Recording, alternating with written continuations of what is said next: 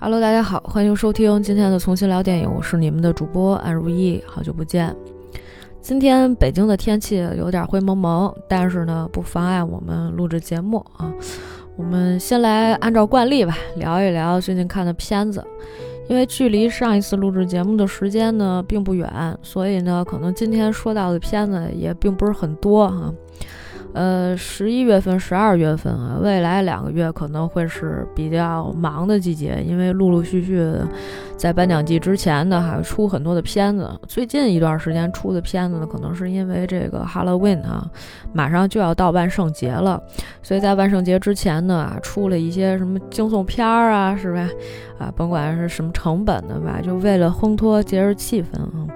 海外嘛，节日还是要过的，还是有很多的这个电影需要在这段时间收一部分票房啊，回收一部分成本，很正常的事情。呃，从最差的开始说吧，上周看的几个片儿里面啊，没有特别好的，都是两三颗星。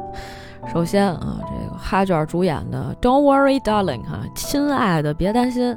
在电影上映之前呢，其实已经出了不少的这个风评，就不是特别好啊。现在这个豆瓣评分六点五啊，也不是很高啊。我这友林评分五点六啊，基本上就属于一个可看可不看的这么一个区间了。呃，我不太喜欢，说实话，因为其实，呃，哈卷儿就是这个初来乍到吧，可以算是他之前也没演什么片子，今年两部众望所归的，或者是说万众期待的片子里面，呃，效果都不好啊。一部呢是他现在的这个前女友了，这个就是我们今天说的这个 l i v i a Wild，啊，奥利维亚·王尔德。导演的啊，同时也参演了这部影片啊，比亲爱的别担心，呃，这个片子其实有一些心理惊悚啊，最后你发现是一科幻故事，而且它本身并不新鲜啊，然后这个女主啊。呃，佛罗伦斯皮尤啊，应该也是一个就是不错的一个新演员啊，Florence Pugh，啊，他之前也主演过这个《仲夏夜惊魂》，所以大家对他都比较有印象了。然后还有这个小妇人，反正听说这个片子啊。电影内容没什么可看的，但是呢，外面的八卦特别多啊。有兴趣的朋友可以去看看。我了解到的情况，就反正，呃，这个戏里面第一开始的时候，女主对导演的这个才华十分的钦佩，能跟导演合作非常开心。但是呢，在合作过程当中呢，就发现并不是很愉快啊，甚至是最后在这个电影首映的时候，这仨人互相不 搭理对方，就感觉大家关系都不是特。特别好，嗯，哈卷呢是已经跟奥利维亚的好像分手了，所以你就可想而知啊，这个一个导演携男女主演一块儿参加首映的时候，这仨互相不对付是一个什么状态啊？一定是非常尴尬的，大家都在看热闹。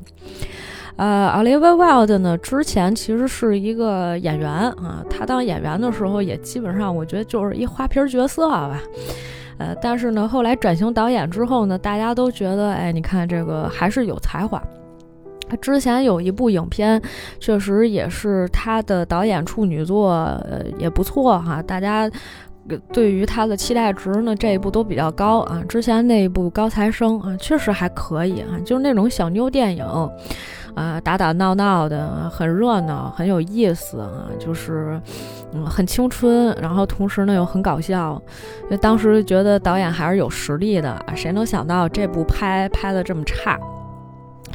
呃，这个亲爱的别担心里面呢，就是我拖得太久了，就前期做了很多铺垫。这女主来到了一个啊像世外桃源一样的地方，每天生活在啊一片这个祥和之中啊，但是呢，这种。浮华的生活的背后啊，她总是觉得，哎，我一闪一闪的，是吧？总有一些不开心的画面。而且呢，她有一个跟她关系很好的闺蜜啊，说这个啊，我们不应该待在这里啊，最后自杀了。每天也不知道自己老公在干什么啊，那公司里面天天跟传销的一样啊，啊，实质上什么工作内容不清楚，就大概是这么一事儿啊。女主就怀疑。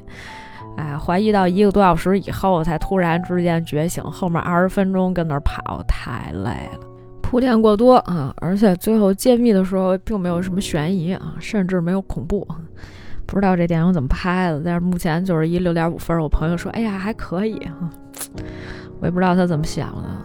当然，今年哈卷儿可能除了这一部以外，还有另一部要上线的影片啊，呃，是一部同志题材啊，叫《我的警察》啊，《Policeman》。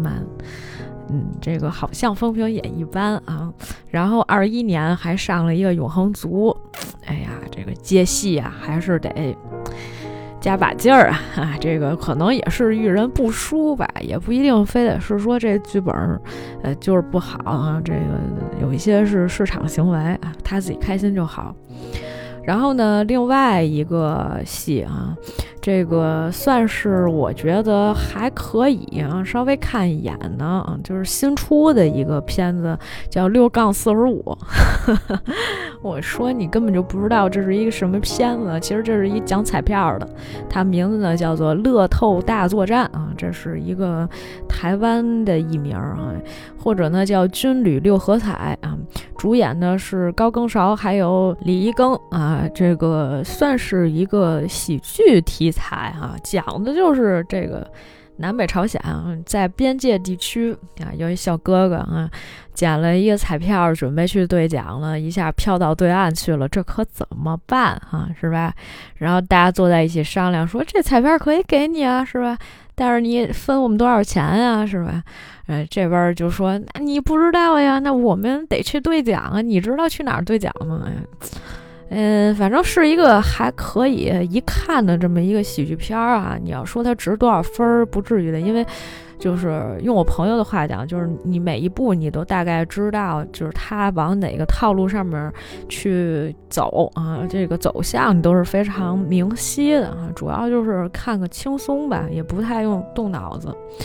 呃，另外一部戏啊，应该是前一段时间就已经出资源的，它名字叫《新手》，主演是这个伊莎贝拉·费尔曼哈，就是大名鼎鼎的孤儿院的女主啊，现在长大了，然后呢，这个。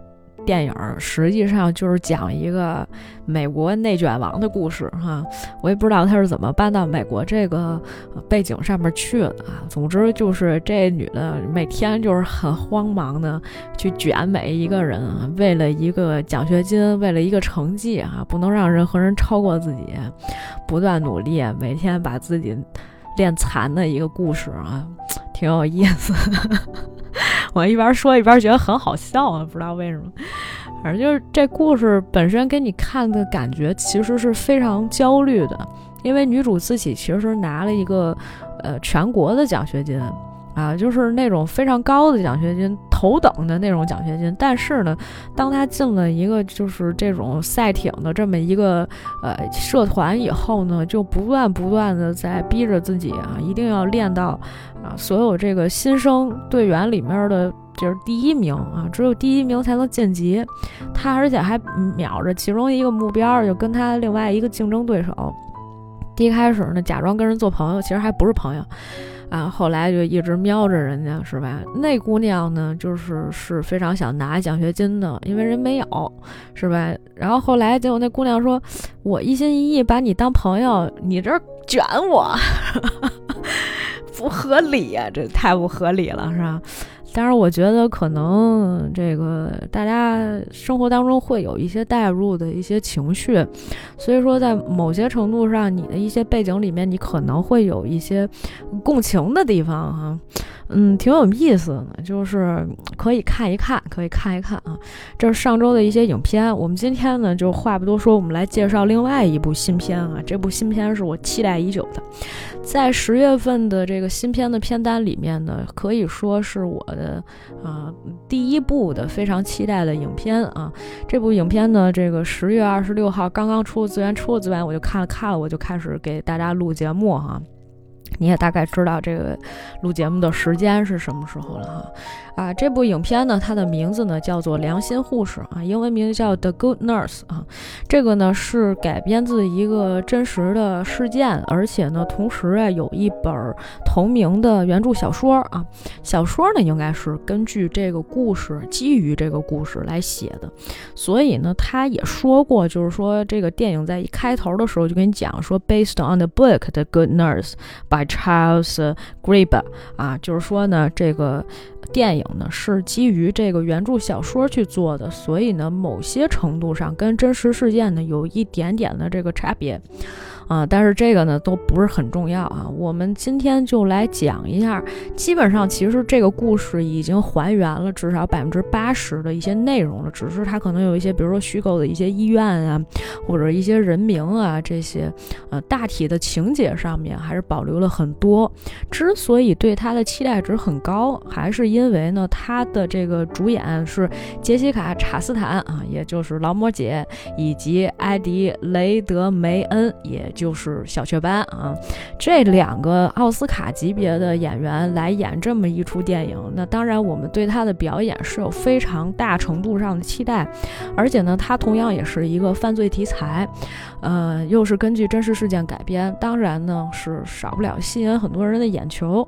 虽然呢现在这个豆瓣的评分不是很高，我们每天一直在瞄着这个评分啊，是因为其实我们是没有 Metascore，还有那个烂番茄啊这些，其实。如果要有，你会发现，嗯，有的时候啊，中外观众之间的这种审美啊，和大家的这个看的这个点呀，都在意的点都不在一起啊。Never mind，我们来说一下这故事剧情吧。我们来大致的来讲一讲这个故事呢。它其实开始的时候呢，有这么一小段片段。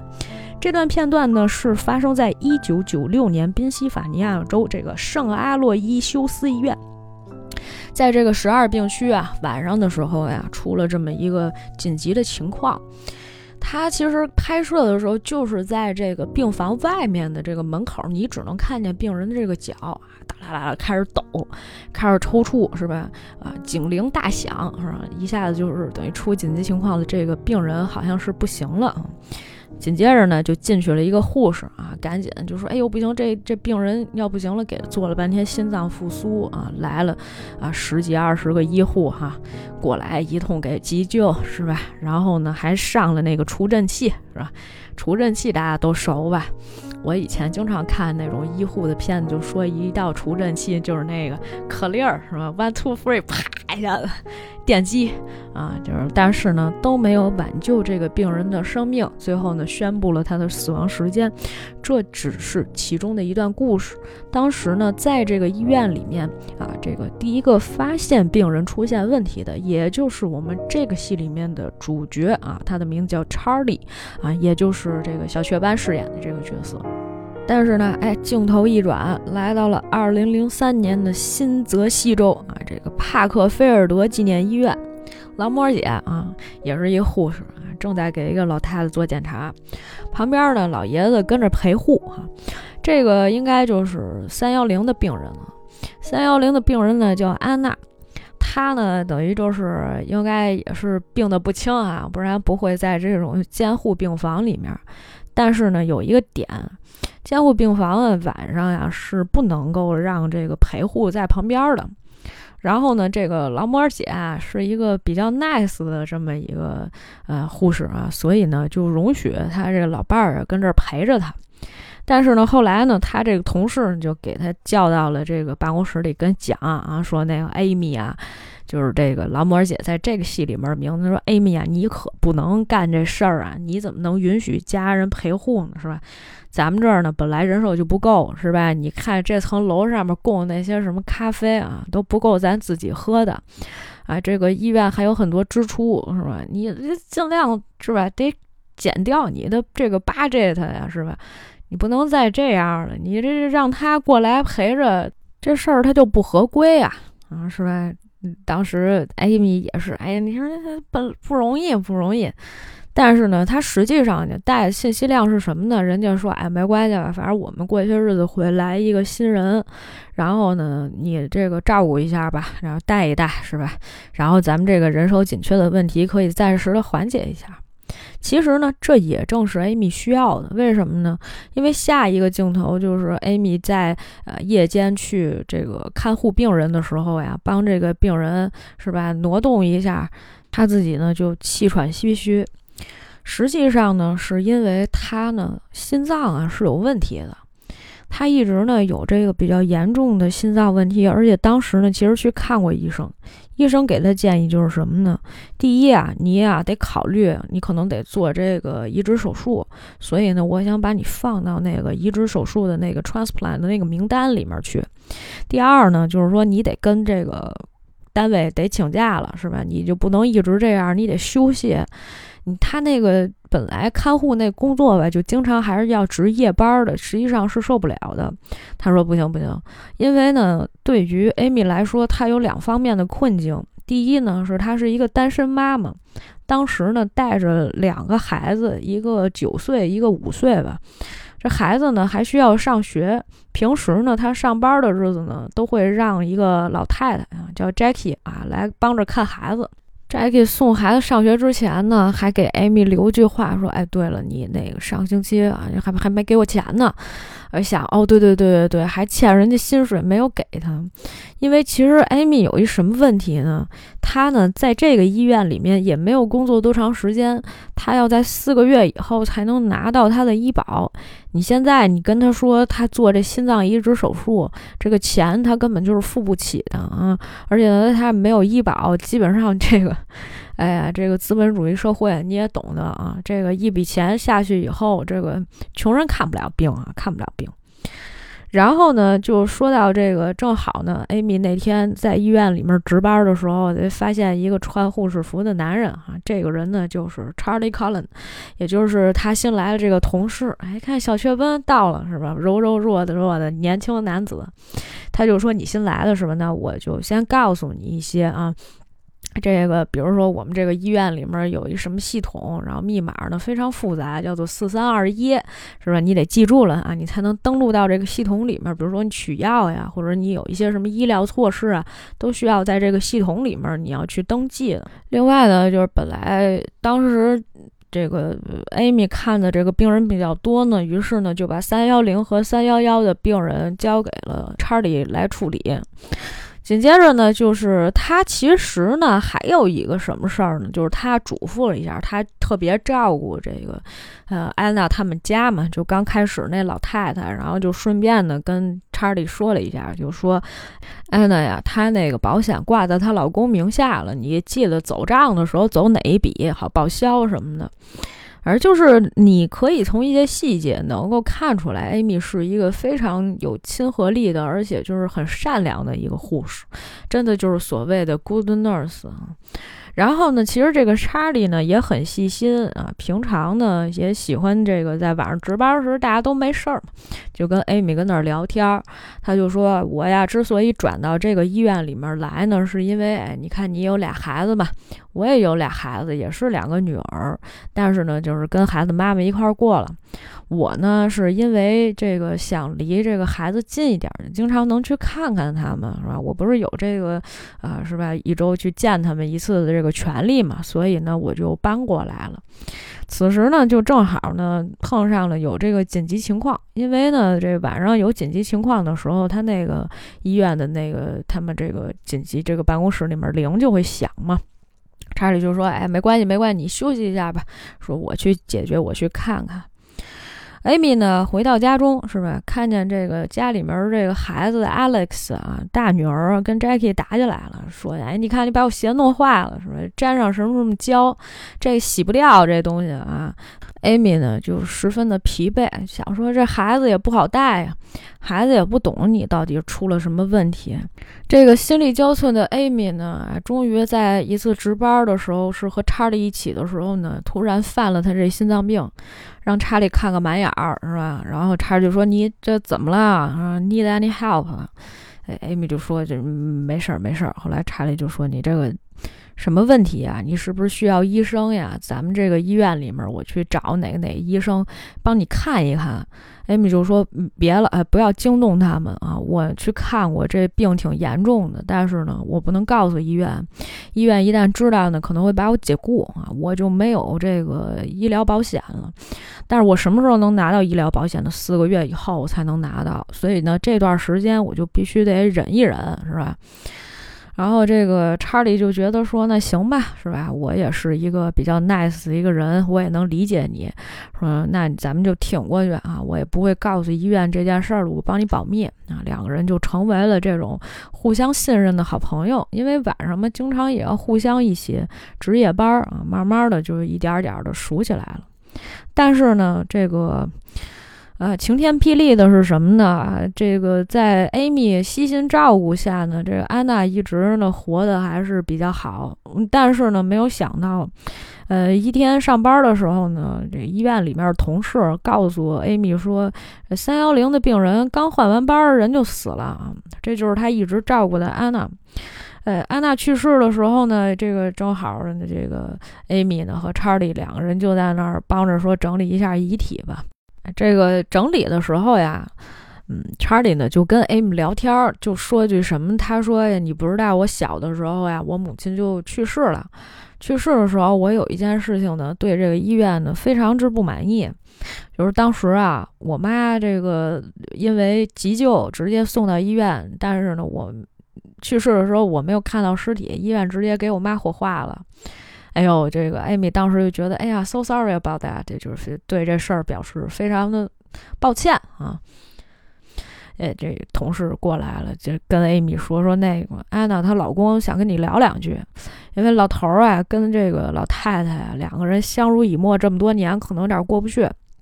于是乎呢，这个艾米就过去跟这个她老公聊两句，病人家属聊两句，而这个查理呢，则特别细心的啊，在给这个病人在整理这个遗体。这段事儿呢，算是短暂的结束了。但是七周以后啊，这个呃，应该是这个新泽西警局里面这个警方呀，接到了一个通知，说你们啊得帮忙调查一个案子。这个案子呢，实际上是医院内部呢做的一个调查，他们希望警方能够协助他们调查，而且当时还找了什么市政议员啊什么的过来，就人挺多、挺复杂的。介入这个案件的呢，除了医院方面的这个人员以外呢，哎，就是有这个他们医院的律师，还有医院里面的一个什么风险经理啊，然后呢，还有呢，就是这市议员，就是大家互相监督。他们说什么事儿呢？就是说之前呀，有一个叫安娜的一个病人，这个病人呢，这个医生呢，在诊断他的这个死亡的时候，觉得他死的比较离奇，因为呢，他当时是对阿莫西林有不良反应，被送到了急诊室。可是呢，他这个死亡原因呢有点奇怪，所以呢，医院呢要做这个内部调查。但是做调查的时候呢，就是为了这个公允啊，而且呢，医院其实是为了保障自己的利益，就是说，呃，那你们警方调查的时候呢，可以去跟这个呃医护人员去聊天，但是呢，必须得是在我们的这个工作人员的监督之下啊，律师在场，或者呢是在这个风险经理在场的情况下，你们才可以盘问。警察就觉得说。那你们叫我们来干嘛来了？说你们协助我们的这个内部调查，而且他们是被这个市政议员什么的邀请过来的，被要求过来的。警察也特别无语，就说：“哎呀，接着什么破案子是吧？”他说：“那行吧，你们现在手里有什么证据啊？我们得拿来看看呀。说你之前有什么呀？人这风险经理拿出来一个，说这是之前他用药的一个 list。”警察说：“那我们还得需要什么？问一下安娜现在尸体在哪儿呢？”他们说：“尸体我们已经交给家属了啊，但是这个好像家属并不知道他有可能这个死亡是一个意外啊，我们没有告诉他。而且呢，这个七周前已经火化了，就是等于这人刚去世没多久就火化了。这警察气的哈，心说要啥啥没有，还啥活都得干，然后呢，这个也没啥权限，没什么发挥的这个余地和作用。”与此同时呢，查理跟艾米的关系呢更加近了一步啊。他呢就跑去这个 Amy 他们家呢，去给 Amy 带孩子，因为 Amy 呢跟 Alex 关系一般嘛。但是呢，这个 Alex 好像跟查理就玩的格外好啊，可能毕竟这个呃查理比较有耐心嘛，啊，就毕竟不是自己孩子，我跟你讲，不是自己孩子怎么哄都行。什么原理呢？就是因为自己孩子有的时候真的是天天跟自己在一块儿啊，你要提的各种要求啊，天使都会变成魔鬼。但是你要如果哄他一会儿，是吧？那孩子不管什么要求，你尽量满足他。你能跟孩子再待多长时间呀？是吧？顶多半天一天呢，是吧？你多哄哄他。但是呢，他的这个习惯呀，以及他的一些这个要求啊什么的，或者是这个孩子在成长过程当中啊，你需要的长期陪伴，你都不需要。他性格形成什么，你都不需要负责呀。你就哄着他，让他高兴就行了。所以当时呢，本来是这个 Alex 呢要这个竞选他们学校的一个这个舞台剧，想要当这个市长啊，但是呢，他们老师并不看好他当市长这个角色。人老师说了，说这个你，那你最起码得穿身西装，粘个胡子。查理说，为什么要粘胡子啊？啊，那个 Alex 说，老师说了啊，那意思这个女的就不可能当一好市长，是吧？就不能当市长，嗯。查理说：“那不对啊，说那个女的也可以当市长呀。这孩子其实马上就要去上学了啊。这个查理就一直鼓励着这个 Alex，就跟他说：说那个你跟我默念几遍哈，我能成为一个好市长啊，我能成为一个好市长。说了这么多遍啊，巴拉巴拉聊聊完了之后，孩子说：行行，高兴去上学了哈，去这个啊面试去了，看看能不能通过吧。”与此同时呢，警方这边呢，其实对查理产生了一定的怀疑，因为在所有的医护人员的名单里面，他们看到查理这个人曾经被指控啊非法入侵啊，在宾夕法尼亚的时候，而且这个八年前啊，曾曾经有一些记录，什么这个在哪个医院里面啊，然后还有一些提示词啊，什么地高薪的，说咱这什么意思啊，是吧？也不懂啊。好像呢是就是，结果就打电话啊去问了一下，警官打电话说：“哎，我问一下你们这儿之前有一什么案子，给我们调一下记录呀。”就说呀，实际上这个呃，查理呢曾经被指控这个非法入侵，而且呢就骚扰他同事，当时被逮捕了啊。原因是因为说那个就是和同事分手了以后呢，这划了人家车胎，总找人家麻烦。但是呢，这些指控呢后来都被撤销了啊。至于说为什么，不知道啊。哎呀，反正挺奇怪的。警察呢，明明这边是来配合医院的一些调查的，但是呢，同时呢，这个医院呢还得防着警察调查，这事儿就特奇怪。哎，这个医院里面呢，就跟所有的这个医护人员讲说，那个，哎，跟大家说一下啊，最近警察过来要查一个案子，是配合我们来查的。就是说，因为现在呀，啊，有一些急症室里面的病人，哎，死的有一些离奇啊，所以呢，咱们呢就是，呃，来这个内部调查一下。但是呢，跟大家讲说，没有律师啊，没有咱们医院的同事在场的情况下呢，你们呢是不要乱说啊，而尤其。呢，涉及这个病人的一些隐私啊，大家不要随便私下呢就跟警察讲。刚嘱咐完啊，Amy 就被警察叫进去了。叫进去的时候呢，哎，这个风险经理也在盯着。警察就问一些问题啊，问一些问题的时候呢，啊，这个对 Amy 总是欲言又止。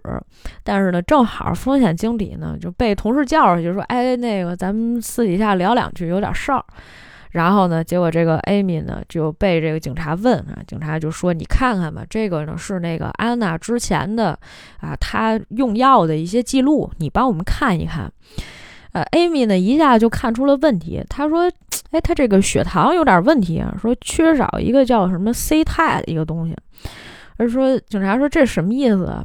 意思呢就是说，你看他这个胰岛素啊。”它不是自己身体里面合成的哈，是有人给他注射的，因为他本身他也没有糖尿病，那谁给他打的这个胰岛素呢？是吧？然啊，警察觉得哦，原来这是一突破口，是吧？咱得就是这方向继续问呀。可是呢，就在此时，风险经理回来了。呃，警察觉得也没法问了，是吧？有一些问题，人家直接风险经理就跟你讲说，哎呀，这个涉及到病人的隐私啊，您不要问太多了。实际上都是因为医院不愿意担责，万一说这个病人对吧有什么问题，这医院得赔好多钱呀。人家病人家属一告他们，然后呢，这个没办法，当时呢，警察就问了最后一个问题，他说：“你觉得这个查理这人怎么样呀？”呃，艾米说怎么着啊？你们怀疑他呀？就是，但是查理经常就跟我一块上夜班。这病人呢，也不是那个时候去世的啊，就我们都一块上夜班，没有任何问题啊。所以呢，你也不要说，呃，这个怀疑查理，他是一个非常好的一个护士啊。但是呢，就是这个在 Amy 晚上这个继续值夜班的时候呢，还是有病人去世啊。这个 Amy 呢也也不太行啊，然后呢，这个一下就就就缓不过来了，他那心脏病又犯了。查理呢就偷偷的给 Amy 拿了药出来哎，你就说：“哟，查理，你这偷药呀？你这不行呀，你这这将来会被监控。”查理就是说：“你不用管，这医院这个系统呀有一个问题，就是呢，我每一次想要去拿药，但是我同时点了取消，这个抽屉还是会打开。”打开以后呢，就相当于我没有拿药，没有人知道我偷药。虽然这个量减少了，但是呢，这个嗯，就是等于没有证据。我就先给你药，你先顶着先吃上啊。这事儿呢，咱就先别管了啊。不管怎么样，我陪你扛过去。哎呀，你听上去就是一个特别有责任感一男人啊，这样我可能就心动了，是吧？但是呢，咱们这个劳模姐啊，或者是说故事里面的艾米啊，只是说跟这个查理啊关系走得很近，但是两个人并没有发展出什么暧昧的关系。然后呢，同时啊，这查理还跟他说：“你说这个 Alex 有什么问题，孩子有什么问题啊，我也可以帮你一起照顾哈，是吧？因为毕竟啊。”他这个两个人聊天的时候，他就说：“说我这个前任哈不让我看孩子啊，而且编造很多的谎言啊，说我这个给他们家里狗下毒，反正呢就不让我看护孩子，所以就是他查理就一直也没能看上孩子。他说：你看我本来来这儿就是因为能离孩子近点儿，结果呢还不让我看，心里面很不舒服。他呢就反正也是因为有一些苦水嘛。”就跟 Amy 道，Amy 呢也有自己的秘密，需要这个查理来帮他保守秘密。两个人之间的这关系呢，就相对来说更近了一点。啊，另外一方面呢，警察还在继续的去调查查理的信息，但是呢，就是他们去别的这个医院去调，因为这个查理实际上呀，在很多的医院就职过啊。然后就职呢，时间可能都不长，大概七八个这个工作单位啊，就是总换哈，换工作就是说这个人工作特别不稳定啊。但是呢，你找这个医院要他的一些资料呢，医院都会说通过律师才能。问，但是呢，律师就直接说，哎，这个涉及到人家个人隐私，或者涉及到病人个人隐私啊，我们就没法配合，除非说你有传票，是吧？你能拿来你的这个搜查令或者什么东西，那我们极力配合您哈。警察的调查呢，一直受阻，是吧？然后呢，这个他们就开始问问，说那个您这边院方还不能能不能提供一下这安娜之前的一些用药的，呃，详细的资料呀？我们这儿好像只有这个第九页开始，是吧？您那前面一到八页，我觉得您肯定有吧？风险经理来句，可是呢，这个医院只保留四周的这个材料，是吧？然后这个警察当时就特别不高兴，哎，开始拍桌子，是吧？他说这事儿那意思都已经过去九周了，都不是八周的问题，九周了啊！你知道你自己在干什么？你们这属于就是，当然他后面这话没说，咱帮他补全。你这相当于草菅人命呀，是吧？人家这确实是有问题。你说你现在不配合调查，你所有资料全都隐藏了。这本来就是这做法就有问题，是吧？特别不高兴啊，扬长而去。艾米呢这边继续做看护，她呢又来了一个新病人啊，这个女病人呢啊，这个刚生完孩子，好像孩子六个月吧。这女的应该也是，就是可能出车祸了，反正脸部有创伤啊。丈夫抱着孩子啊，夜晚来这儿陪护啊，都挺不容易的。艾米呢还跟人家聊一聊天儿。然后呢，警察这边呢，就是查这个案子，说你看哈，他这个体内啊，除了胰岛素，还有这个什么地高辛啊，这都不太正常。所以呢，咱们就肯定是医护人员有问题。那咱们从哪开始下手？甚至是警察，其实从开始的时候呢，就已经开始怀疑查理了，只是呢，现在无处下脚，是吧？然后本来说，那咱们还得去查查去啊。哎，警察这个上面领导过来了，说行了，你们甭去医院了。怎么了呢？你这市政的人员过来跟咱们这警局里面投诉了，说你上个礼拜跟人家风险经理那儿凶凶什么凶啊，是吧？啊，人家一下子不让你去医院了，你这查不了了。他说我们这就已经开始有证据了，然后我们怀疑，就是说你这，然后叫人家说你别怀疑。怀疑没有用，你第一天当警察吗？你不知道咱们这个证据链得完整吗？那你就算是说你有他的那个用药的这些，是吧？其实是间接证明，你得有直接证明啊，你得有物证啊。你现在这个尸体也没有，你没法验尸，你就相当于没有证据，你怎么指控人家是吧？你是既告不了医院，也告不了那护士。现在也好了，你呢？现在连医院也去不了了。哎呀，但是这个警察真的是尽职尽责。下一个目标，他们也别问别人了。之前 Amy 是个突破口，于是呢，他们又来到了这个地方来问这个 Amy 的这个情况。其实 Amy 呢也不是没有察觉，因为大家记不记得我们刚刚才说过，他不是新来了一个病人吗？他这个病人啊，本来跟他聊天聊的都挺好的，说那个六个月大小孩孩子叫什么叫 Vanessa，然后他那病人还跟他开玩笑，然后结果呢，那天晚上他跟这个病人聊天的时候，这病人情绪不老稳定的，甚至是他这个。呃，就是你感觉他反应也不正常，他就说：“哎，那个 Vanessa 怎么样了？”那病人突然问了他一句：“说 Vanessa 是谁？”他说：“这不对呀。”他就觉得说这个病人前两天还挺好的，你到这个医院来以后，你的这个状况应该是越来越稳定的，怎么越来越不对呢？然后呢，他又去查了这个病人的一些这个体征，发现这个人体内也有胰岛素啊，这个。不明不白的呢，相当于这个 Vanessa 的母亲啊，刚刚入院的这个女病人呢，啊，又一次离奇的这个去世了。而此时呢，警察还在进一步的进行这个调查。警察就问了，说：“这我们还是想问一下这个 Charlie Cullen 的一些情况哈。”哎，你说你们不要怀疑查理，查理人特别好，是吧？这个从他自己的亲身经历上面来讲，确实查理呢，第一啊，在工作期间没有什么太大的问题啊，除了帮自己偷药以外，这一段咱也掐了别播嘛，对吧？你也不可能跟警察说。而且呢，这个人家医院也明确表示了，说你们不要在这个。没有律师、没有风险经理的情况下呢，跟这个警察私下说一些什么事情是吧？你你这样讲，你容易被医院开除的是吧？他也不愿意说太多，警察就得旁敲侧击跟他说，对吧？你也是个善良的人是吧？得普度众生啊，没有这个，呃，跟他说呀，呃，确实需要你的帮助，为什么呢？因为你要知道，查理呢换了九个医院。这过去九个医院里面呢，没有一家说能待时间特别长的。但是我们去找对方医院去找他们要资料，没有一个医院能回馈给我们。我们确实是觉得他有问题，但是呢，就没有找到突破口。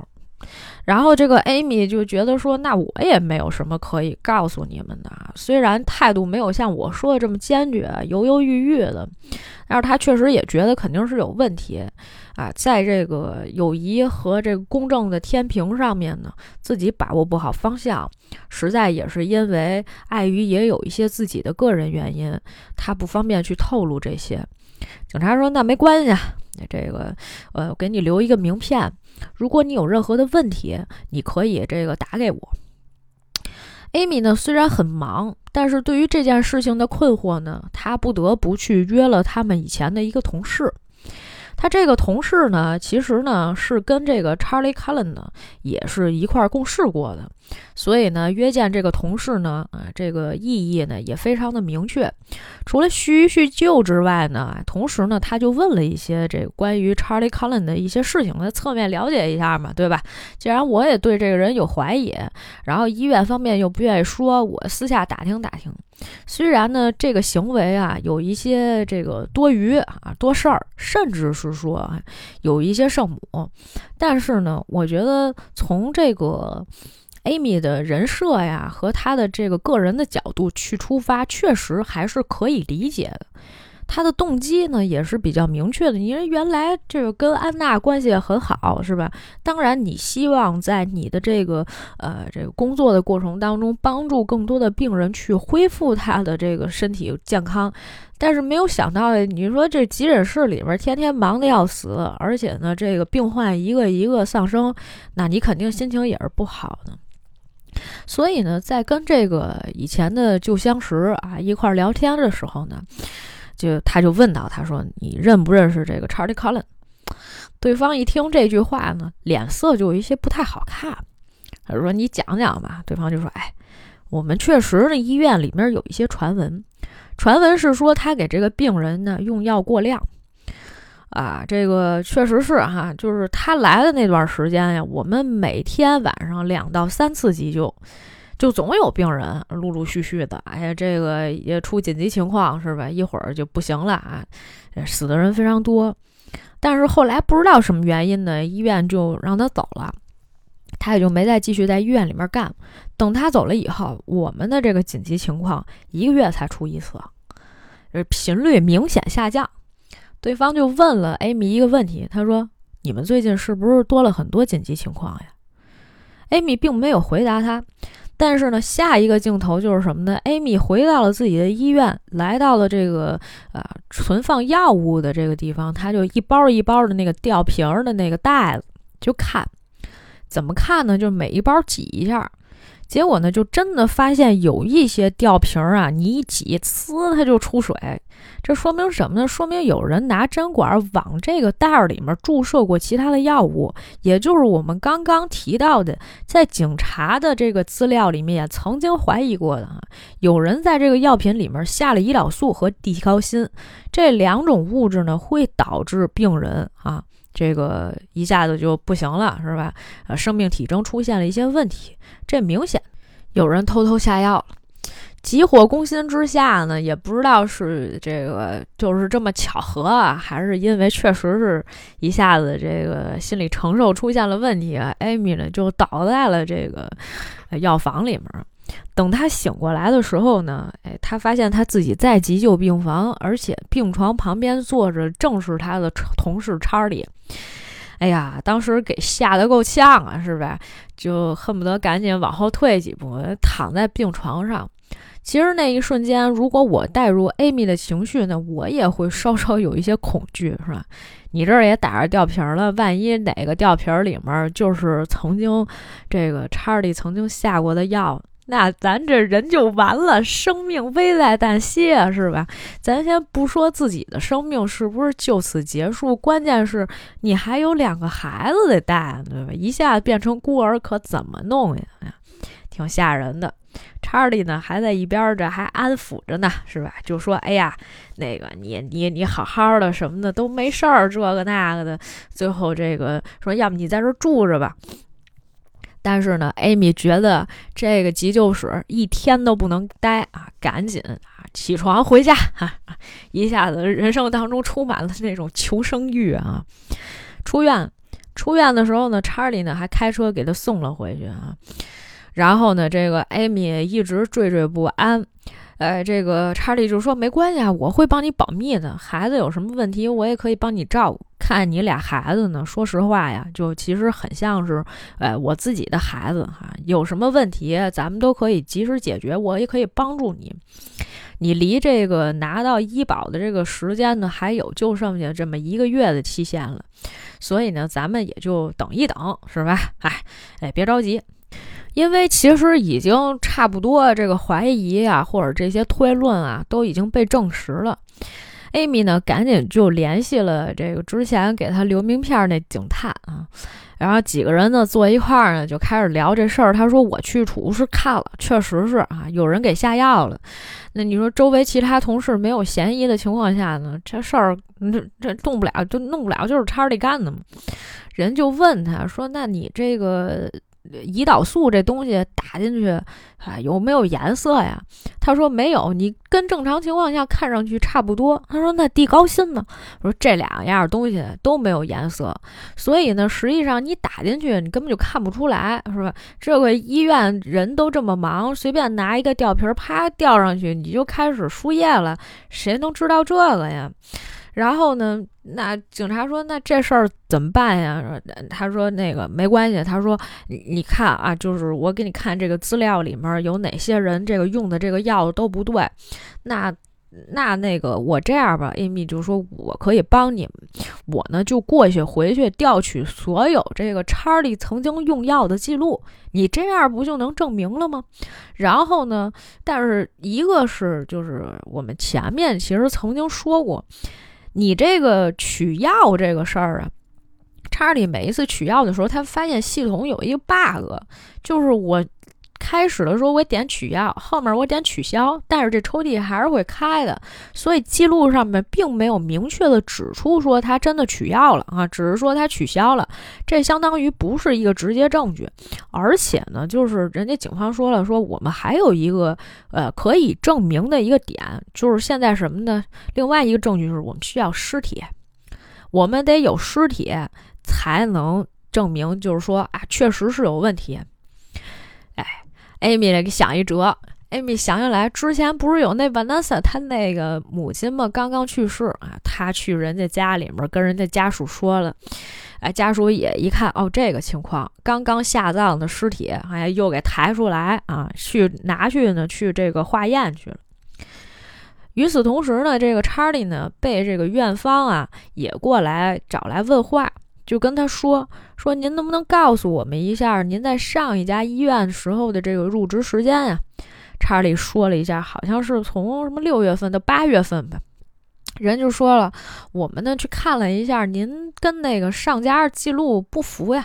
您在我们这资料上面写的是六到八月，但是实际上呢，你五月就入职了，所以你呢就是其实是跟我们医院撒谎了，是吧？等于说说提前说了一个月啊，少说了一个月。其实呢，这并不是什么大事儿，但是呢，医院呢，呃，以此为理由，就是说你跟医院撒谎，你咱们都签过这个协议的，就是说你如果要是撒谎了，你要负责任。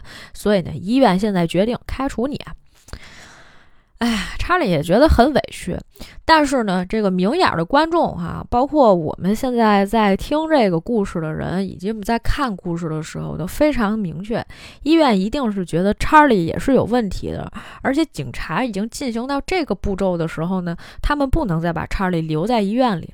一方面呢是说，哎，这个。对吧？万一哪个病患找上来，我们可以直接说啊，查理已经不在我们医院了啊，跟我们医院已经没有关系了。另外一方面，如果让查理继续在这个医院里面，可能会有更多的病人遭遇不幸啊，是吧？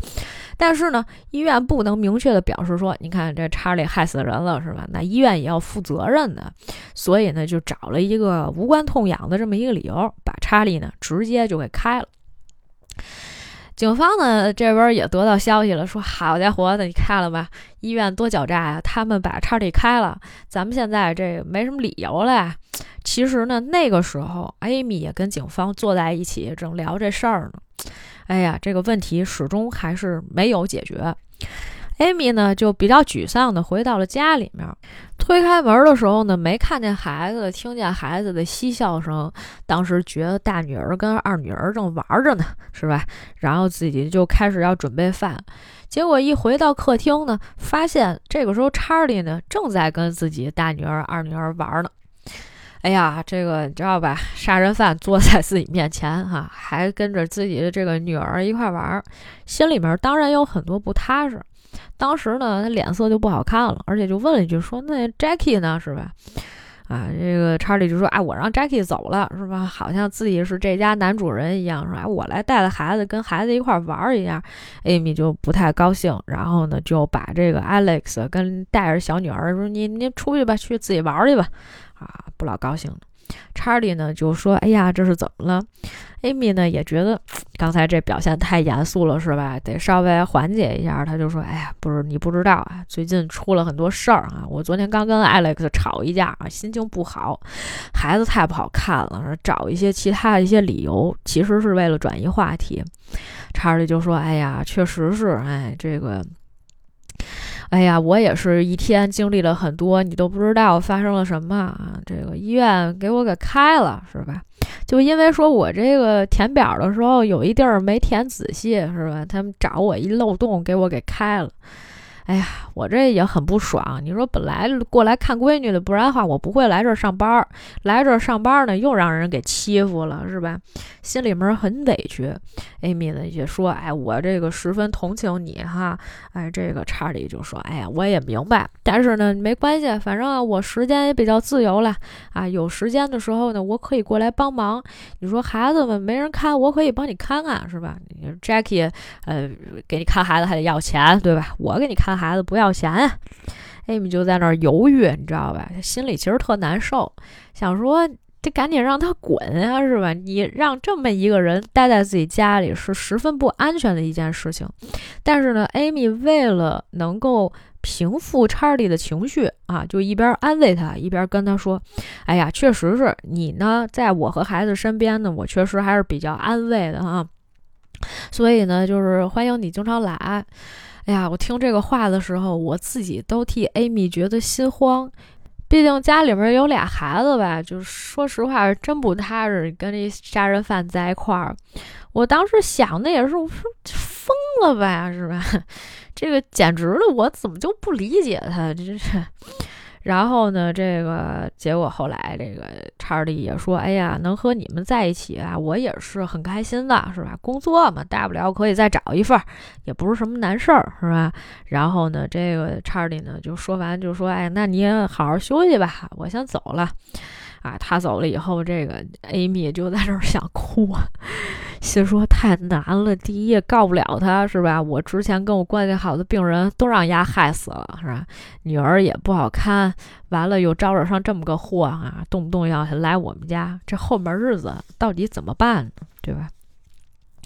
于是乎呢，这个 Amy 呢还是在锲而不舍的在跟警方合作。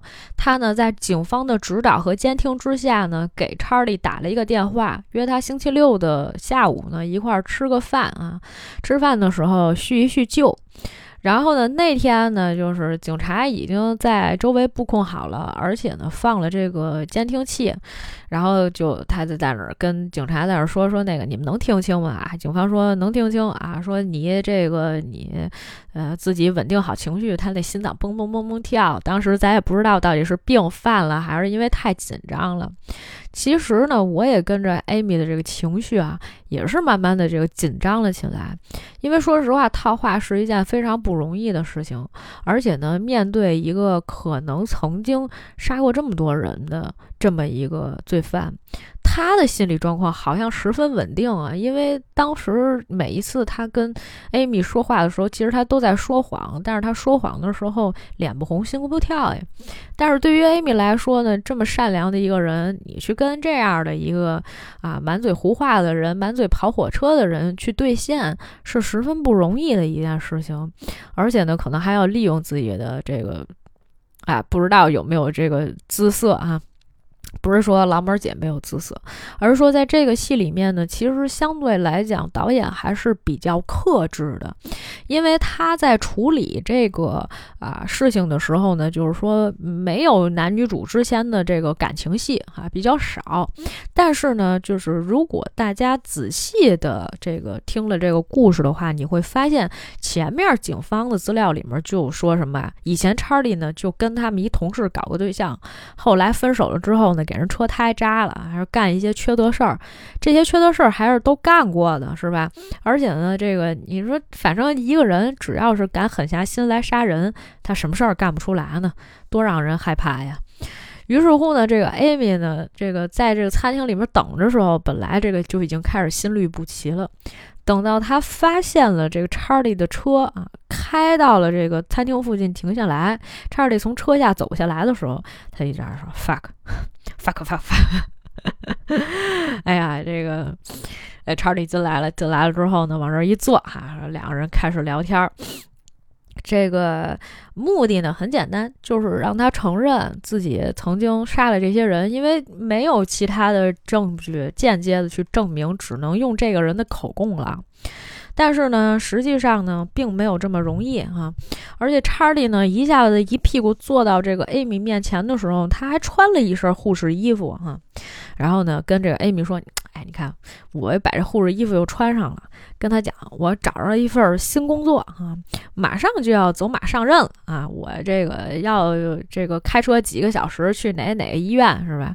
哎，准备工作都就绪了啊，挺好，挺好。”艾米就说：“哎，行，不错啊。”然后两个人开始闲聊了一会儿孩子以后呢，然后突然之间呢，艾米就把这话锋一转，跟他讲说：“呃，我听说了一些 rumor 啊，有一些谣言啊，听说你在这个 Parkfield 好像干了一些什么事儿啊，大家都在讲你的闲话，我非常之不喜欢啊，我特别讨厌他们在那儿说你什么之类的。第一开始还是向着他的。”但是呢，这技巧呢没有掌握好，因为呢，当时啊，这个，呃，这个这个这个查理呢就说说那个，哎呀，我不想提 Parkfield 的那些事儿了。结果呢，这个 Amy 呢又紧追不舍，觉得这是一个好时机啊，对吧？要不然一会儿他马上就去下一家医院，你不知道他又害死多少个了。赶紧就问他，Why not？你为什么不告诉我呢？啊，我就想知道啊，你是不是做过？而且呢，其实我也能理解，就算你做了呢，我也不会说把你想成是一坏人。紧接着，Amy 呢就想抓住查理手，查理一下就挣脱了，整个气氛特别尴尬。而且你就突然之间觉得好像查理有什么暴力倾向一样。于是乎，这个激烈的反抗过程呢，哎，让两个人突然之间都沉默了。呃，查理呢就想转移话题，接着就开始聊了一些别的，就是说：“哎，我还没告诉你吧？”他说：“那个我的前妻同意我去看孩子了，所以以后呢，我可能每周能带我俩女儿出来玩儿啊。你也把你俩女儿，咱们一块儿可以搞一个什么一日游，是吧？挺好的。” Amy 呢没识这话茬儿，Amy 呢还在问这个 Parfield 的一些事儿，就说：“我真的很想知道你在 Parfield 到底出了什么问题。”查理一生气就说：“哎呀，我还赶时间呢，我先走了，我们有空再联系啊。”查理一下就出去了。出去之后，艾米又哭了脆弱的艾米，这也不能怪他，是吧？就觉得哎呀，浑身都在颤抖。之后呢，赶紧跟警察说：“哎呀，他走了，走了。”走了之后呢，这个警察赶紧来就说：“哎呀，你没事儿吧？什么的，一直在安慰他。”艾米就说：“哎呀，我太着急了，我这个特别想赶紧把话套出来，但是没想到呢，哎，丫没上套，是吧？然后那个结果警察就在那儿说说没关系，没关系，说你已经做得很好了。其实啊，这句话特别的感人。”说实话，这个 Amy 呢一直在帮助警方，想要得到这个查理杀人的证据啊，口供，但是呢没有成功啊。这个确实也是不能怪他，而且呢，就是说警方也是非常的细心。警察说这个，呃，没关系哈。他说那个你先告诉我说他那个去哪个医院，那医院在哪儿啊？这个，然后呢，这个啊艾米就赶紧告诉他在哪哪哪，你们就开车赶紧去。警察说：“行，可以，我们是可以去，但是呢，就我们只能拘留他四十八小时，是吧？我可以把他抓回来，但是如果问不出来，这四十八小时之之内问不出来，我就得把他放了。抓回来之后呢，这个当时这个他们一问嘛，警察也上来也是开诚布公，说这个查理啊，我们这个知道你在医院里面其实杀了挺多人的啊，你这个把安娜杀了，把谁谁谁杀了，把谁谁谁杀了。”呃，好像都是女性患者。他说：“是不是他们这些人让你引起了你的某一些仇恨啊？让你想起了你的前妻啊？还是说让你想起了你的母亲啊？是吧？啊，为什么要害他们呀？”查理就开始是吧？开始的时候情绪还是比较稳定的，跟对方说：“呃，我呢没有在医院律师在场的情况下呢，我什么都不能说。”哎，警察就说：“哎呀，你已经被开除了嘛，你已经不在这个医院里面了，所以呢，你也不需要对这个医院负责。你有什么呢，就说什么就行。警察态度呢也十分温和，就是哎，大概那意思吧。我们想跟你聊聊，是吧？你内心有什么伤痛啊？是吧？往那痛的地方戳啊，使劲扎。但是呢，这个查理就是不说，查理就说 I can't 啊，我不能说啊，我什么都说不了啊，我不可以。然后呢，警察还在问啊，这四十八小时其实很紧迫的，是吧？哎呀，当时就说，其实啊，查理你很聪明，我们呢也不跟你兜圈子，我们知道你是用什么方式杀死病人的，是吧？你当时呢就是给这个生理盐水里面直接打针，所以呢这是一个无差别杀人的这么一个过程。你也不知道死的是谁，对吧？所以呢，就是实际上呢，确实死了不少人。但是呢，哎，这些人，哎，很多人是因为意外，但是只有你自己知道这些人到底是怎么死的。嗯，那你讲讲吧，你是怎么想到用这种方法杀人的？啊，出于什么样的目的啊？是吧？然后呢，这查理还说，I can't，还看。然后就说：“那你杀了多少人呀？你自己知道吗？”还查理还是一直哭，就是不说话，是吧？也不跟他们讲。然后呢，这个警察也来劲了，警察很生气，知道吧？就是如果你是警察，你也得生气，是？当时就，啊，查理看着我。啊，他也不看，他就趴那儿哭，说：“爱看来看。”然后呢，这警察就开始拍桌子，是吧？啊，我说，他说我这儿有那个你的取药记录，是吧？啊，知道你没有选择病人，是吧？你得给我们讲呀，是吧？怎么回事儿？就是威逼利诱啊，软硬兼施。但是查理始终都没有说。在这四十八小时之内呢，这个 Amy 呢也到了这个现场，是吧？然后呢，这个警察就说。你确定你要去跟他说吗？？”Amy 呢？当时也很淡定啊。，Amy 就说：“说那个我是他的朋友，是吧？我只是来看看他。当然，我们在艾米说这句话的时候，其实并不知道他是在给自己做心理建设，还是他真的觉得查理是他的朋友。进去以后呢，晓之以理，动之以情啊。开始的时候先说那你们把手铐给他打开吧。”哎，这个时候的艾米就很像一个谈判专家啊，可能也是因为啊，就是确实是破釜沉舟了。你前面说了这么多，人家已经飙了一次了啊，你还能这么强大的强心脏过来再跟他聊一次？聊的时候呢，这个时候就艾米感觉好像，哎，还是需要慢慢的去靠近这个查理。当然，他也有一些他职业特性。对吧？毕竟也是一个护士，平常知道怎么跟人聊天啊，情商需要很高啊。确实是也是面对高压的这种工作啊，也这么长时间了。所以呢，他这个先说进去以后先安抚情绪，是吧？你把手铐给打开吧，哈。哎，警察把手铐打开，站旁边站着，哎，就立个墙角，就感觉说，哎，我不存在，我不存在，你们快快套话，快套话啊！啊，当然这个里面没有这种没有这种情节哈，不是这么搞笑的一个气氛。然后呢，这个艾米就继续也给他披上衣服，就说：“其实啊，这几个月以来呢，就多亏了你的照顾啊，我确实也是很需要你啊。你在我这个最困难的时候呢，一直陪在我身边。但是呢，遇上现在这个事儿啊，死了这么多的病人，这件事情让我忘了你为我做的所有的事情，也让我忘了你的善良。”是吧？此时此刻，查理呢就还是不说话，他把眼睛闭上了。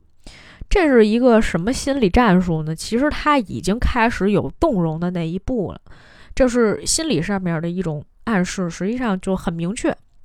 确实是啊，在这过程当中，我们也不得不说，劳模姐和小雀斑的演技呢都是相当的成熟，也非常的发挥稳定啊。然后闭眼是吧？关机了啊！你爱说什么说什么啊，就是不说啊。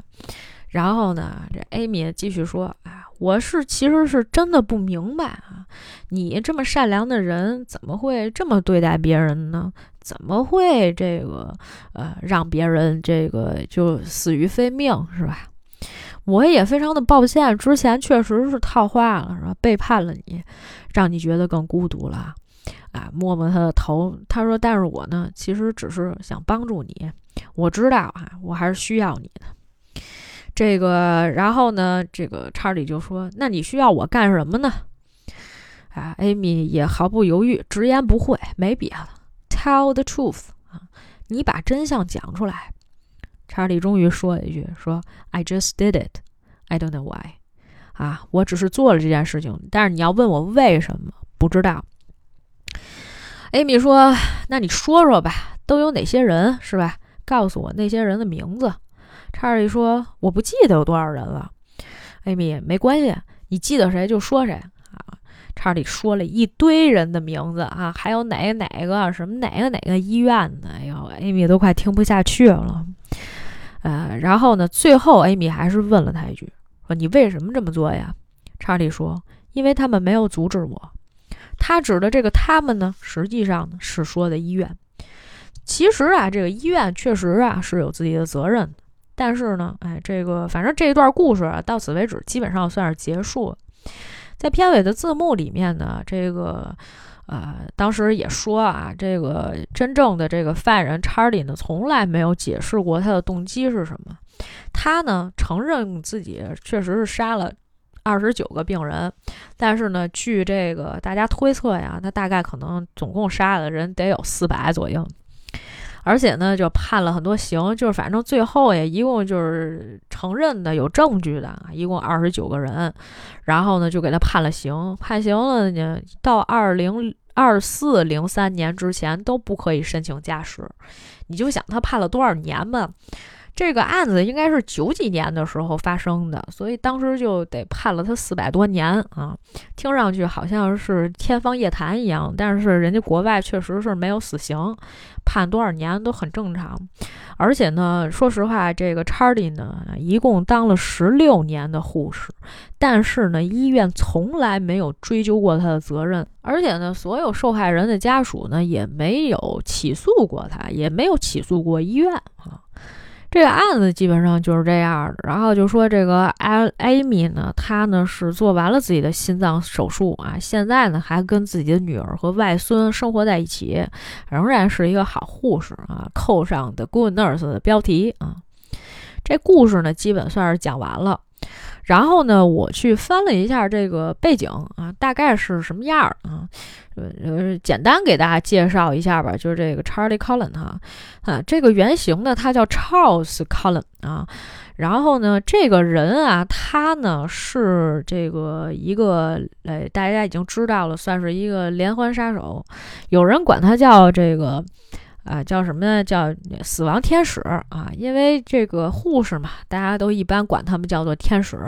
但是这个天使呢，比较地狱哈，经常把人 送到天堂里面去啊，反正就叫死亡天使。哎，这个 Charles Cullen 呢，呃，出生于一九六零年的二月二十二号啊，他是一个普通的这爱尔兰天主教家庭里面的这么一个孩子啊。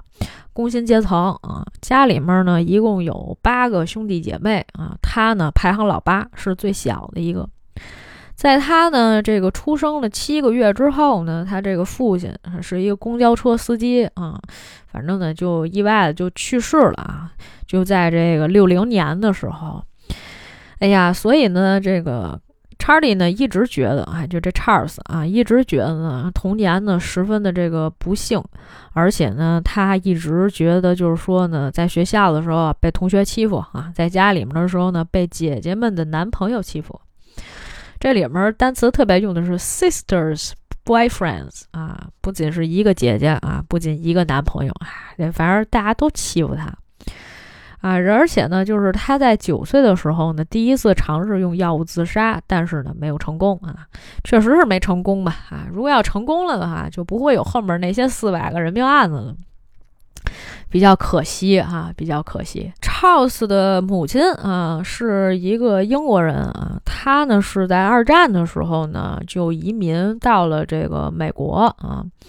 但是呢，他呢是在这个一九七七年的十二月六号啊，也是因为一场车祸啊，五十五岁的时候就去世了。那个时候的 Charles 呢，只有十七岁，还在上高中。他形容呢，那是一个令人崩溃的一个时刻，而且当时啊，这个医院拉医院去抢救去了嘛，医院没救活，而且呢，也没有把尸体归还他们哈，呃，直接就把这个他母亲给火化了。这个事儿呢，就一直让 Charles 内心觉得很过意不去。这个事情呢，实际上在这个故事的进行过程当中呢，刚才我们也讲了啊，也有这么一段儿，但基本上就它这个碎片化的信息都已经是给到的了。那么之后呢，就在转一年的时候呢，Charles 呢就从他这个高中退学了，然后呢去到这个美国的这个海军去服役啊，学习了一些基本的这种训练的一些啊救护的一些知识，然后包括呢也通过了这个医药方面的一考核吧，然后呢就一直在这个海军服役，但是在他服役的过程当中呀，他曾经有一个指导员儿啊。就看这孩子吧，其实不老正常，因为这孩子平时不爱穿那个水手的衣服啊，不爱穿他那个啊当兵的那个衣服，他总爱穿一身那个就是医院里面的那种手术服啊，戴一口罩，戴上手套，也不知道这孩子当时是有什么病啊，而且呢，就是在他服役的过程当中呢，一直是不太合群儿啊，也是又被欺负了啊，去哪儿都被欺负。呃，其实呢，有一些这个反社会人格，它的形成过程当中呢，一定也是一个受害者啊，啊，是这个社会的一受害者，所以呢，他就其实内心里面多多少少呢，就是作为社会底层有压抑的这个内心，是吧？你说打小就被同学欺负，是吧？然后那个被姐姐欺负是吧？啊，好不容易依靠的这个母亲，因为从小的时候其实没有父亲，没得到过父亲的爱，是吧？就是一直是跟母亲生活在一起。当母亲去世的时候，这个人确实是有非常非常大的这个打击，而且这个第二年嘛就去服兵役了，学也不上了，就是可能家里也不愿意供他。这姐姐们估计跟他关系也并不是很好。去了部队呢，肯定也是这样。就如果你原来就是一个那种很怕生的孩子，跟谁都是吧，也不好好打招呼啊，是吧？跟人家关系处的不好，问你啥，说话结结巴巴，人比较内向。去了肯定挨欺负啊！本来这生个担子就容易挨欺负，你是这一个群体里面最弱势的，那可能新兵也一块欺负你，这都是再正常不过的事情。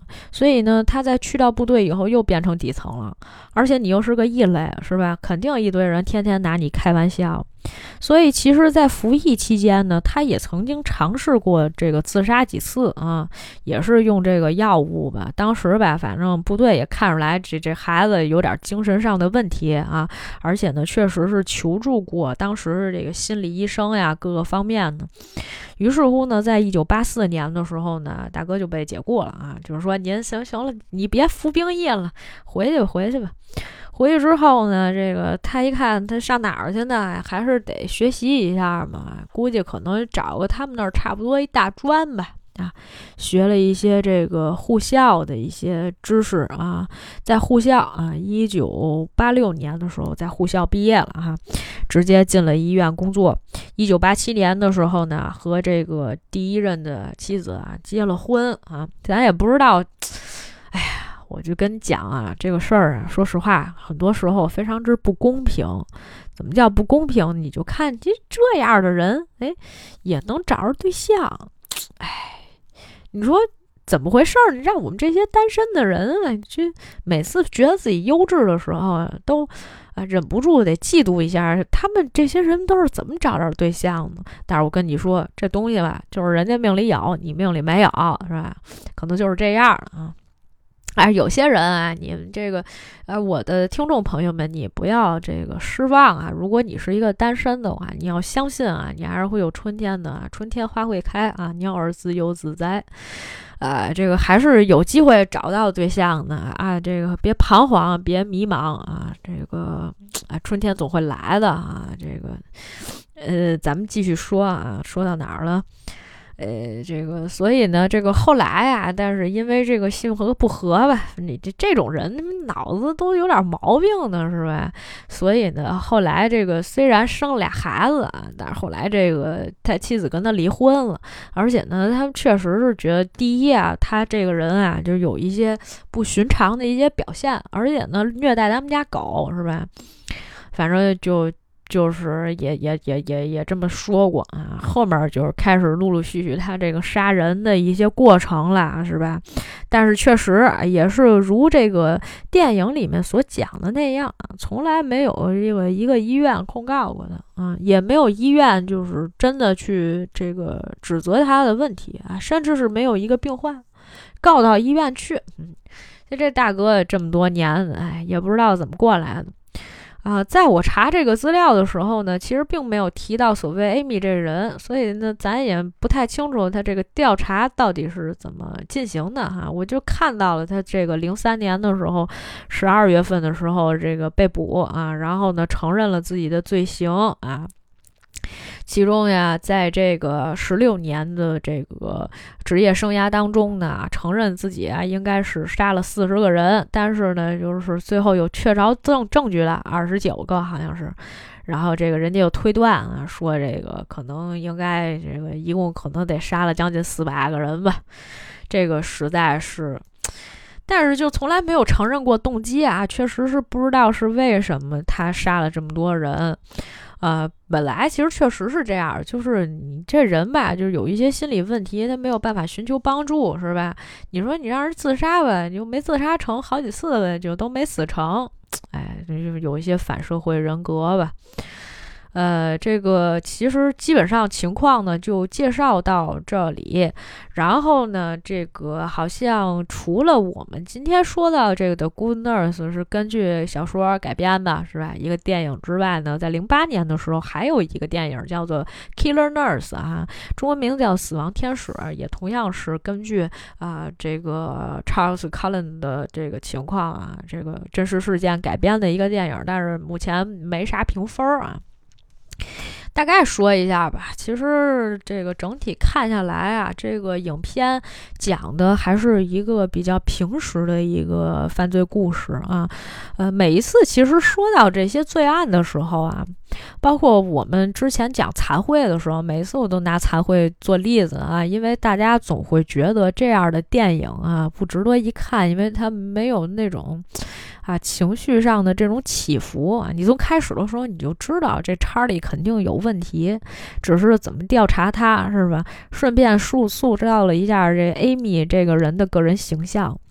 所以呢，就是呃，有一些这个观众，嗯，在这个看完电影之后给的评价不是很高，原因就在于就是。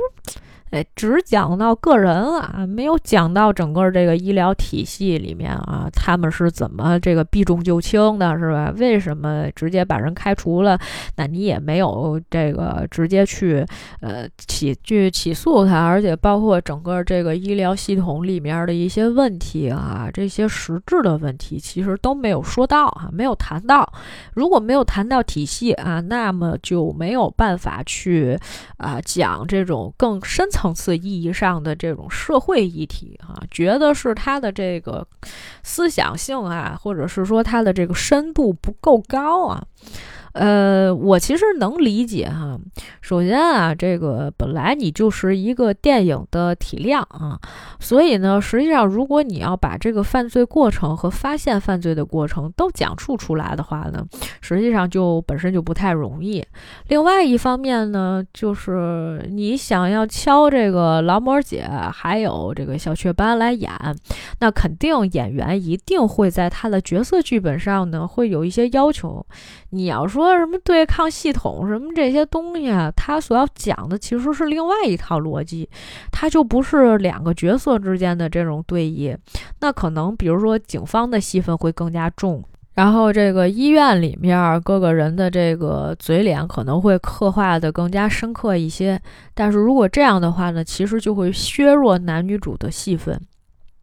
你这种情况下，你就很难再敲到小雀斑和劳模姐了。那你的投资怎么拿呢？对吧？这片子最后还是在 Netflix 上映的。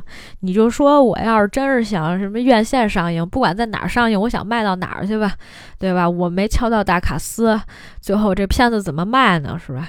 其实这个也有一些资本运作上的一些问题。呃，但是整体上说来呢，其实我觉得角色的层次感和他的这种，呃，一些内心的纠结，其实演的还是已经比较到位的的，呃，尤其这个劳模姐在这戏里面确实很劳模啊。你看她这个角色的层次感就看得非常清楚。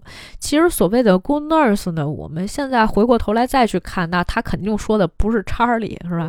不是一个反讽的一个东西，而是说她本身指的是 Amy 啊。从一开始的时候，他就在描述 Amy 这个护士她的个人困境，是吧？家里啊有俩孩子得养，是吧？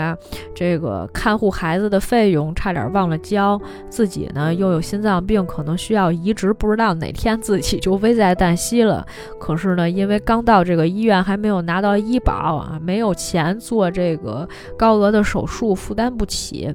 其实这都是他个人的人物困境，但是这些积累的人物困境，并不是要表达说这个人是吧活得多坚强，而是在后面的时候是为了营造，就是说。他他其实有多大的困难去对抗整个这个医院的体系，包括就是说，这个你其实要讲出这些东西啊，无非是就是可能会跟医院作对，这个事情对医院很不利，他有可能会失去自己的工作。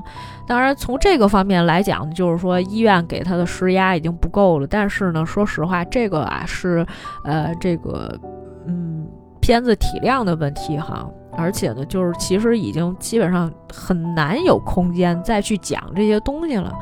呃，你还要给这个小雀斑一些空间去演他的戏，所以就基基本上所有的戏都是走两个人对手戏了。说实话，劳模姐在这里面有很多那种什么内心挣扎，然后发现了一些啊这个蛛丝马迹。又怎么样去这个向其他的同事去佐证？这中中间怎么面对警察什么的？就是他的戏非常的饱满，以至于他其实挤了很多小雀斑的一些戏的这个空间。但是小雀斑这里面演技也是相当出色了啊！我不知道这算男主还是算男配啊？因为他的戏份的这个张力肯定明显是没有劳模姐那么多的。他演的就是前面就比较温柔，但但是呢又有他很阴暗的一面，啊，就是我觉得表演上面嗯比较克制，但是同时呢又相当到位，所以实际上就是这是影帝影后呃这个出色完成任务，并不能说他多精湛啊，因为其实他本身的这个呃角色是能塑造的很饱满，但是你给他的演技的这个空间啊并没有那么大，毕竟。是一个啊比较呃还原真实的这么一件事情啊，这个呃，所以我我个人是觉得是很圆满的完成了他们的呃角色塑造。但是你要说他演技多么多么好，倒是也没有。中规中矩角度上来讲呢，就是如果五星是一满分呢，给个三点五星是绝对没有问题的，也没有大家说的那么差。呃，可以说也算是我最近这段时间里面看的最不错的一个影片，因为它的完成度呢也是相对来讲比较高的。整个事件呢虽然啊做了一些场景上面的碎切，因为它其实是两条线嘛，一边呢是警方是吧介入这个案子的时候觉得，哎呀，你看这个案子是吧，啊又讨厌是吧，而且呢就是中间你。真的进入到这个案子里面，你想查个水落石出，甚至你已经找到了怀疑对象，但是一直苦于没有证据的时候啊，警察多么为难。这是一条线，另外一个就是劳模姐这条线，从刚开始都说呀，我交了一好朋友，嗨，这男的对我还挺好，是吧？啊，没有发展感情线，我很感谢导演。然后呢，后面又开始说这个，哎，警察说，你看这人有问题，他自己也觉得有问题，然后他内心开始纠结啊，是吧？然后向其他的同事佐证，佐证之后发现，哦，果然这人可能有问题，啊，这个也没有跟警察说，但是自己偷偷去查证据，啊。一旦找到了这个漏洞以后，哎，就赶紧联系警察，哎，这一套行动线下来啊，非常非常顺畅，而且人物的心理在这个过程当中呢，呃，也是不断的在进行这个一步一步的推进啊，没有任何的问题啊，已经是非常细了啊。但是有一些这个呃观众还是比较苛刻啊，这个，所以他们就觉得，哎呀，这个戏总是差点什么。确实是啊，可能是因为这个卡斯，大家对这个片子期待值就非常的高。目前这个七点二分呢，我怀疑如果要是。大家还是要求这么高，这个权重又很偏，这个三颗星的话，七点二分可能还会再往下掉一点，最后停留在一个什么七点零、七点一这样的一个分数啊，但不会掉太多。呃，anyway，我觉得这个片子是最近所有的影片当中值得去看一下，哪怕你只是为了劳模姐和小雀斑的演技，也应该去看一下这部影片啊。来年应该是颁奖季里面会入围的一部影片。只是大家说这个是吧？有可能只是个什么男女主，而且确实是啊，最后可能也顶多是一提名啊，不一定能有多好的一个成绩。毕竟呢，还是一个奈飞投资的电影哈，咱不是黑奈飞啊。你说奈飞什么时候是吧？打赢过 Apple Apple TV Plus 哈，那将是一个多么大的突破，那将是 Netflix 在好莱坞的一次全胜记录啊！哎，anyway，我们来期待一下吧，因为后面这个十一月份、十二月份的时候，可能陆陆续续还会出一些影片。呃，前一段时间，这个我的一个朋友还跟我说，哎，我最近特想看一下那个 Armstrong，啊是叫这个名字，Amsterdam，阿姆斯特丹啊。这个我已经有这个国外的朋友哈去看过这部影片了，跟我说，哎呀，太差了。这也应该是我十月份以来最期待的一部影片了。但是我知道它现在的评分呢，也就是一个五点九分啊，拉不回来了，只能往下继续掉了。虽然卡斯啊非常的庞大啊，强大的一个阵容，但是呢，都不及这故事太差了，是吧？行了，我们这个节目基本上今天就先到这儿吧。你可以在喜马拉雅、小宇宙、QQ 音乐、网易云音乐以及泛用型播客 Podcast 收听我们的节目。